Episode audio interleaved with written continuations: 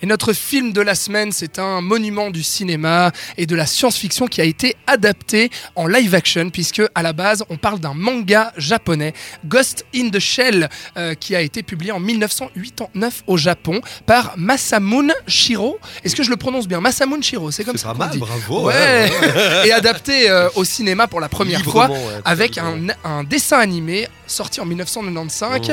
euh, Par adapté Dieu. par Mamoru Oshii. Voilà. Un point, c'est tout. Dieu selon notre invité Didier. Très bien. Et donc Ghost in the Shell adapté cette fois-ci par les Américains et incarné par Scarlett Johansson qui joue cette femme cyborg dans un futur indéterminé contrairement euh, au dessin animé qui se situe dans les années 2030. Mm. Donc c'est un, un univers futuriste où l'on suit euh, une femme à moitié femme, à moitié robot qui va devoir euh, lutter en fait euh, contre euh, une menace terroriste. Cette menace, c'est un hacker euh, informatique qui, se, qui arrive à, pénétrer pardon, euh, dans les, les différents processus, processeurs pardon, des robots. Est-ce que j'ai bien résumé la chose? Ça paraît C'est- très bien. c'est pas mal, cas. voilà. C'est clair, quoi. Alors là, le, film est réalisé par Rupert euh, Sanders, Sanders, qui a réalisé euh, Blanche-Neige et Le Chasseur, notamment, Mm. qui est un outsider d'Hollywood à qui on a confié la lourde tâche d'adapter euh, ce manga culte de la science-fiction. Didier, ma première question, est-ce que l'adaptation en live action est réussie pour toi?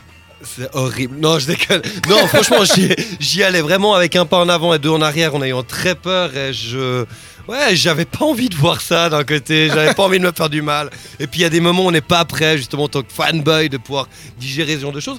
Puis finalement, j'avais envie de le tracher pendant tout le film. J'étais là, là, là, il va y avoir quelque chose. Ça, ça c'est Non, finalement, c'est pas mal. Non, mais. Puis alors, c'est clair que c'est pas aussi divin. Il n'y a pas cette grâce que Mamoru Oshii arrive à insuffler à son métrage en 95. Mais finalement, ça a quand même du cœur. Et puis Rupert Sanders, bah, finalement, il a réussi à utiliser quelques petites. euh, que quoi le, le film, effectivement, quoi, l'anime, plus quelques petites idées qu'on retrouve dans Standalone Complex et qui finalement bah, font un, ouais, un très très chouette moment de science-fiction. Euh, pour moi, peut-être que pas forcément pour les fans du manga de se refaire, oh, quoi, c'est c'est presque un doublon de- d'aller voir ce film.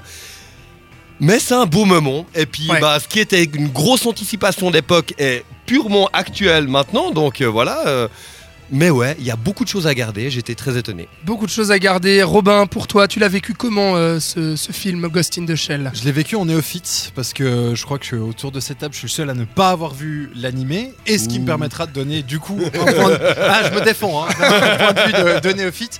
Moi, j'adore la SF et Ouais. j'adore encore plus quand la SF est un peu crade, comme c'est le cas de ce film. C'est pas du, de la belle science-fiction style Star Wars, euh, on est dans d'autres planètes. Là, on est dans l'univers cyberpunk, quoi. voilà, c'est ça. Et en plus, quand elle est d'anticipation ou pratiquement d'actualité, où on pose des questions sur, euh, voilà, sur notre condition, sur la condition des, des cyborgs et des robots. Et euh, bah, ma foi, c'est fort intéressant, c'est fort intelligent et c'est vachement bien. Alors c'est vrai que moi je trouve ça plus intelligent que la moyenne des blockbusters qui sortent en salle. C'est vrai que ce qui anime euh, en fait euh, le, le Ghost in the Shell à la base, en tout cas l'animé puisque je n'ai pas lu les mangas, euh, mais dans l'animé il y a vraiment une réflexion très philosophique. C'est ça qui en a fait aussi une œuvre culte et indémodable aujourd'hui puisqu'elle pose vraiment les questions de, de- la frontière entre l'homme et le robot en fait, entre qu'est-ce qui définit la réalité, qu'est-ce qui définit l'âme, qu'est-ce qui définit l'existence humaine. Et donc du coup, Rupert Sanders a essayé d'adapter un petit peu ça et d'en faire un blockbuster donc d'action tout en essayant de garder une certaine euh, réflexion euh, derrière son film. Par contre, Didier, est-ce qu'on arrive à atteindre euh, la, la réflexion de l'animé de base? Bon, il faut savoir déjà que euh, Oshi, il avait beaucoup aimé une image hein, du manga, et c'était sur cette image-là de, euh, de effectivement euh, d'une espèce d'ange qui tombe d'un immeuble qu'il avait décidé de faire son animé en fait. Et euh, la volonté de Sanders à la base était ben, finalement quoi, on savait pas justement. Moi j'ai très peur de est-ce qu'il il adapte Shiro, est-ce qu'il adapte Oshi.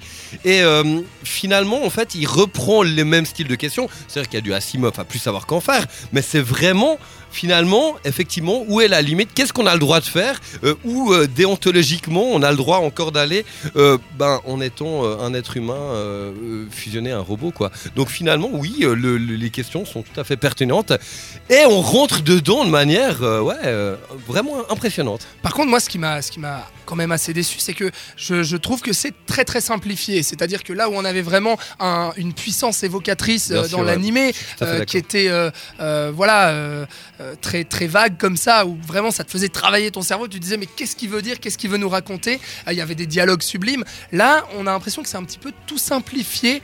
Pour le grand public, Euh, Robin, toi qui n'as pas vu l'animé, est-ce que tu as ressenti déjà qu'il y avait une certaine simplification euh, de, la réflexion pour le, grand public? Est-ce que tu as senti que euh, voilà, on, mâchait un petit peu tout le travail?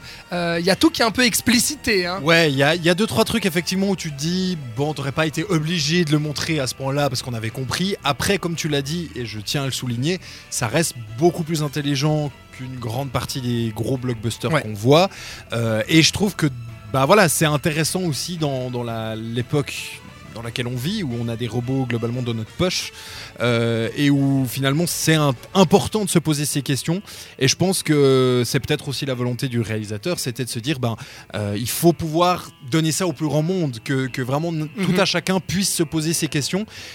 Donc je pense que c'est moins grave. Par contre, je suis un peu déçu sur, euh, on va pas trop rentrer dans les détails, mais sur la fin, que je trouve euh, un petit peu trop expédié.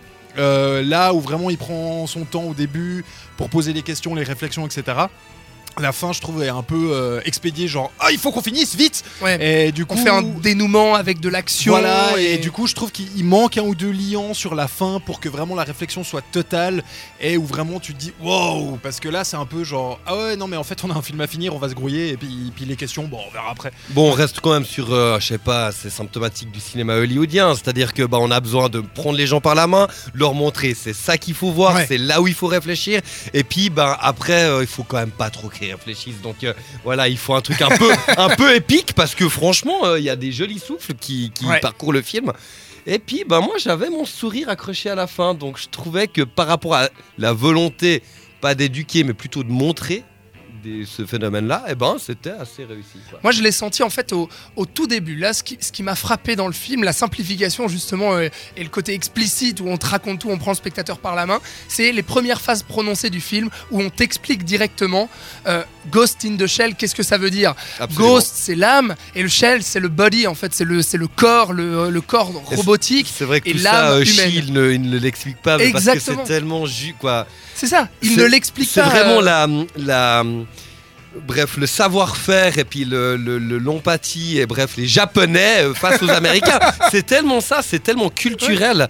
Euh, voilà, il n'y a qu'à penser en gros d'où viennent chacun des films et puis voilà, on répond à ces questions.